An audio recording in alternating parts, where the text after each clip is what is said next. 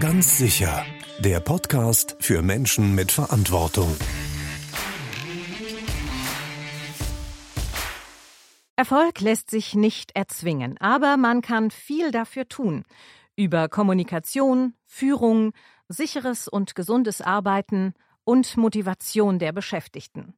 Im Podcast der BG ETEM kommen Themen aus der betrieblichen Praxis vors Mikrofon. Mein Name ist Katrin Degenhardt. Herzlich willkommen. Arbeitsunfall, Feuer oder medizinischer Notfall. Unternehmen müssen sich auf den möglichen Ernstfall vorbereiten. Denn wenn Leben in Gefahr ist, muss es schnell gehen. Unternehmerinnen und Unternehmer, aber auch Führungskräfte sowie im Betrieb Verantwortliche haben hier eine ganz besondere Verantwortung. Dabei geht es um personelle, organisatorische und technische Maßnahmen zur Begrenzung möglicher Personen- und Sachschäden bei medizinischen Notfällen, Arbeitsunfällen oder Bränden. Notfallmanagement heißt also das Zauberwort und damit möchten wir uns in diesem Podcast beschäftigen. Meine Gäste hierbei sind Wolfgang Paul von der Bildungsstätte der BG ETEM in Wiesbaden und Udo Raumann, Geschäftsführer bei der Delford Group in Herne, einem Unternehmen, das Papier verarbeitet. Und beide sind Referenten beim BG ETEM Seminar Krisen- und Notfallmanagement, das sie gemeinsam entwickelt haben und schon lange sehr erfolgreich durchführen. Herzlich willkommen, meine Herren. Vielen Dank. Guten Tag. Ich beginne mal bei Ihnen, Herr Raumann. Sie sind ja Geschäftsführer in einer Papierfabrik. Welche Risiken bestehen denn da und äh, hatten Sie da schon mal eine echte Krise? Ja, die hatten wir, äh, leider auch schon mehrfach. Und ja, eine Papierfabrik äh, bietet eine Vielzahl von Risiken, Gefahren im Herstellungsprozess, weil man hat es mit Papier zu tun und Papier brennt bekanntlicherweise sehr gut. Aber auch im Herstellungsprozess hat man mit viel thermischer Wärme zu tun und auch da sind verschiedene Gefahrenpunkte, wo durchaus Gefahren sind für Brände oder der Umgang mit Chemikalien. Größere Schadenslagen waren ein Hochregallager, was mal drohte, was Feuer gefangen hatte und drohte abzubrennen. Und leider hatten wir auch den einen oder anderen Unfall, wo Menschen schwer verletzt wurden, beziehungsweise sogar im vergangenen Jahr jemand zu Tode gekommen ist. Und das sind so die Worst-Case-Szenarien, die man nicht haben will, denen man sich aber dann leider auch stellen muss. Und dazu dienen halt dann solche Konzepte, wie wir sie dann auch bei der BGE dem vorstellen und heute vielleicht dann etwas näher bringen. Ganz genau, das wollen wir natürlich ganz genau wissen. Frage an Sie, Herr Paul, was müssen und was können Betriebe denn tun, um auf solche potenziellen Notfälle eben vorbereitet zu sein? Müssen ist eigentlich ganz einfach. Gefährdungsbeurteilung ist da das Zauberwort. Das heißt, das muss getan werden. Der Knackpunkt ist aber, eine Gefährdungsbeurteilung zu erstellen und die gesetzlichen Forderungen zu erfüllen, reichen nicht aus. Es muss auch gelebt, es muss umgesetzt werden. Da spielt noch der Sachversicherer eine Rolle, ist auch noch ein Riesenthema, weil viele Betriebe haben eine entsprechende Sachversicherung und das wird auch honoriert, wenn jemand Prävention betreibt und Schadensminimierung betreibt, schon im Vorfeld. Und man hat ja nicht immer ein Szenario, wie es gerade eben der Udo Raumann geschildert hat, oder auch ein Hochwasser vor Augen, weil man vielleicht viele Jahre sowas nicht erlebt hat. Und man kann sich durch Üben, durch Vorbereiten auf solche Szenarien einstellen. Also das heißt eine, Sicherheit bekommen. Genau, also das heißt eine Gefährdungsbeurteilung nicht nur machen, sondern eben dann auch durchführen. Ganz genau. Das ist ein ganz wichtiger Punkt. Aber wie kann ich denn als Arbeitgeber meine Beschäftigten gut auf mögliche Notfälle vorbereiten? Indem ich diese Risiken, die ich ermittelt habe und die Gefährdungen, die ich eventuell entdeckt habe, den Mitarbeitern entsprechend nahe bringe und sie davor schützen, dass sie dann ein Problem bekommen, wenn das eintritt. Und es gibt ein Restrisiko, das ist die eine Geschichte. Die andere Geschichte ist, man kann sich auf ganz viele Szenarien einstellen durch Üben, dass man einfach weiß, was passiert, wenn dies oder jenes ausgelöst wird. Was passiert dann? Und es gibt eine ungeheure Sicherheit, auch bei den Mitarbeitern. Sie wissen, was sie zu tun haben, wie sie in einen sicheren Bereich kommen und, und, und. Das heißt, nicht nur das Ganze theoretisch äh, in irgendeiner Form aufarbeiten, sondern eben auch praktisch. Ganz genau. Das ist der springende Punkt. Jetzt wollen wir es uns das mal ein bisschen konkreter noch anschauen. Herr Raumann, erzählen Sie doch mal einfach aus Ihrem Betrieb. Wie sieht Ihr Notfallmanagement da aus? Das Ganze startet mit einer Risikobetrachtung. Das ist einfach die Basis, das Fundament. Man muss einfach hingehen und schauen, welche Schadenslagen könnten für mein Unternehmen, für meinen Bereich zutreffend sein. Nehmen wir das Beispiel wieder Papierfabrik. Die sind meistens an Flüssen errichtet, weil sie halt sehr viel Wasser für den Prozess brauchen. Und das haben wir letztes Jahr bitterböse gelernt im Sommer, dass halt Flüsse auch in kurzer Zeit über die Ufer treten können und einen sehr großen Schaden anrichten können. Das heißt, Hochwasser ist zum Beispiel ein Szenario. Dann das Thema thermische Prozesse. Wir haben mit Gasfeuerungen zu tun. Wir haben sehr hohe Temperaturen in der Papiermaschine, eine sehr hohe Brandlast. Von daher das Thema Feuer ist mit Sicherheit auch ein Thema, was man immer auf dem Radar haben sollte. Andere Themen, die oft vernachlässigt werden. Wir sind heute im Bereich der IT, in dem Bereich Hackerangriffe, auch in Schadenslagen unterwegs, die man sich gar nicht ausmalen kann. Dass Unternehmen heute für 14 Tage komplett vom Netz gehen müssen, weil ihnen irgendeiner ihr IT gehackt hat und sie nicht mehr produktionsfähig sind, ähm, ist nicht äh, selten. In der Zeit der Digitalisierung gibt es fast keinen Prozess mehr, der nicht irgendwie IT-gestützt oder systemgesteuert läuft. Und wenn da die Rechner aussteigen, dann ist einfach Feierabend. Und für kleinere Unternehmen kann das der Todesstoß sein. Andere Dinge, wie wir es heute lernen, Versorgungsketten, die in der Welt der Globalisierung eingelaufen sind und dann auf einmal ausbleiben, Rohstoffe nicht mehr verfügbar.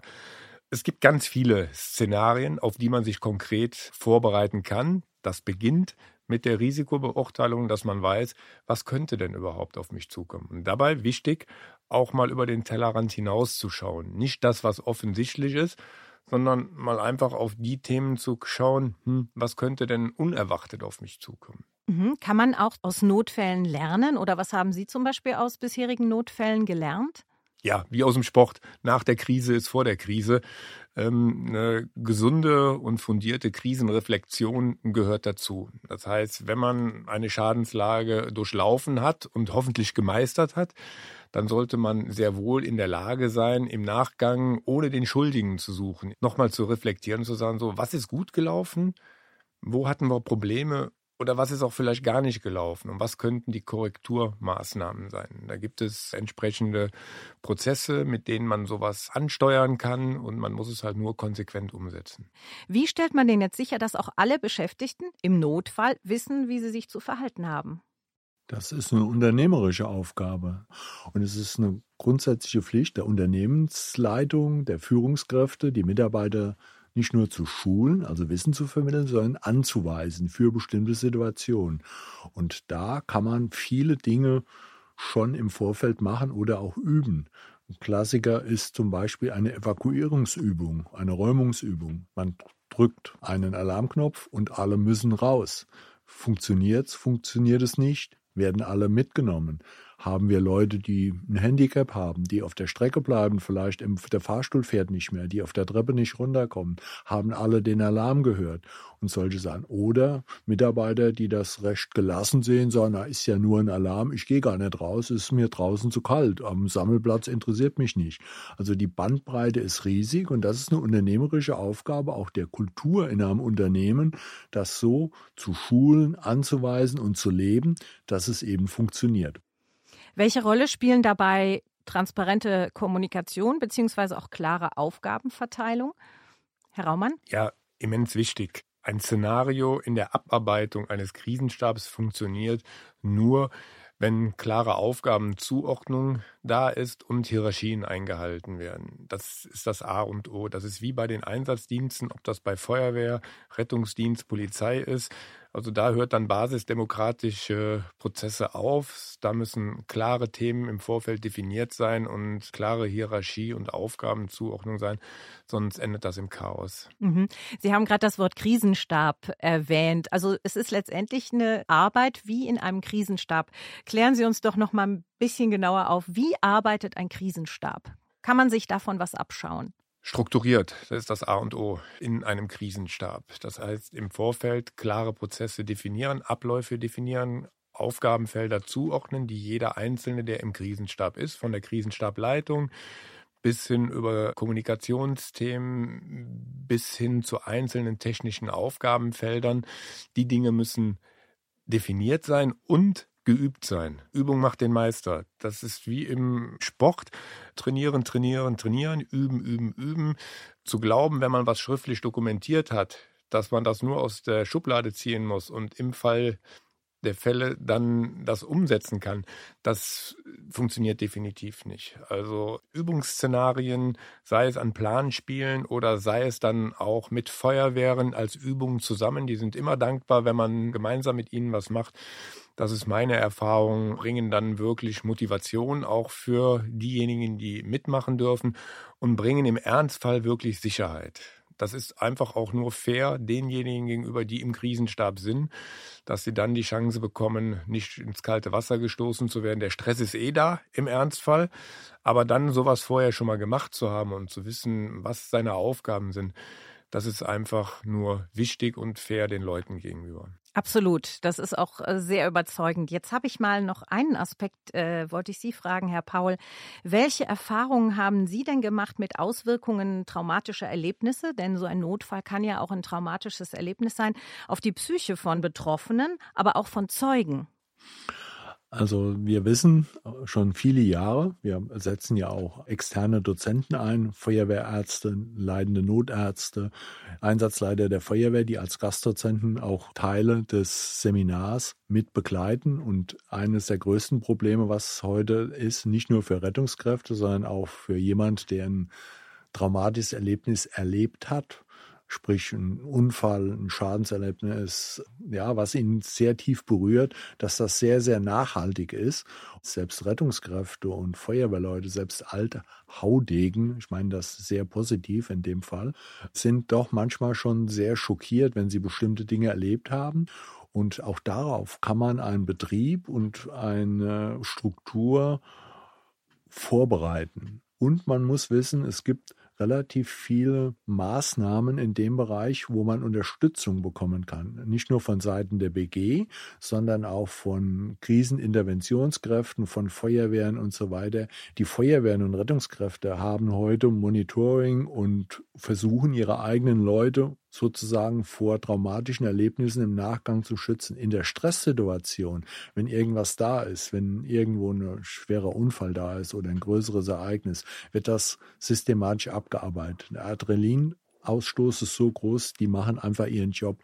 Aber irgendwann ist der Job vorbei, man kommt in die Ruhe und dann gibt es Leute, die da sehr lange sehr große Probleme mit haben. Und da sollte man schon sehr wohlwollend mit den Leuten umgehen und auch Hilfe anbieten. Gibt es denn auch von Seiten der BGE-TEM zum Beispiel Psychologen oder ein Angebot, die da weiterhelfen?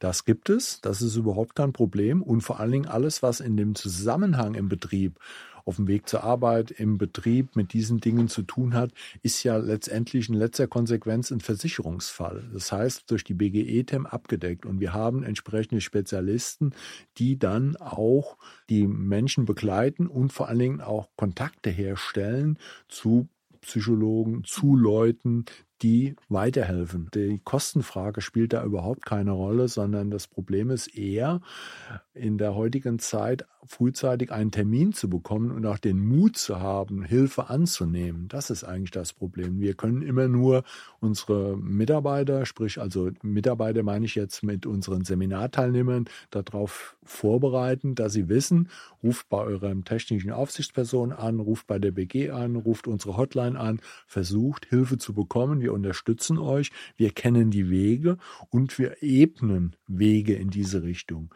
dass man den Leuten frühzeitig hilft. Ist es deswegen auch so wichtig für Zeugen zum Beispiel auch eines Vorfalls, dass man so eine Unfallanzeige erstellt? Das hat auch damit zu tun, weil damit ist ja dokumentiert, dass es in dem Zusammenhang, in dem Konsens mit dem Arbeitsunfall, mit der Krise, mit diesem Erlebnis war oder ist. Und somit ist das Ganze eigentlich rechtssicher, möchte ich mhm. es mal vorsichtig ausdrücken. Mhm. Herr Raumann, was können Sie anderen Unternehmen empfehlen, um sich eben auf Krisen vorzubereiten? So eine kleine Checkliste. Ja.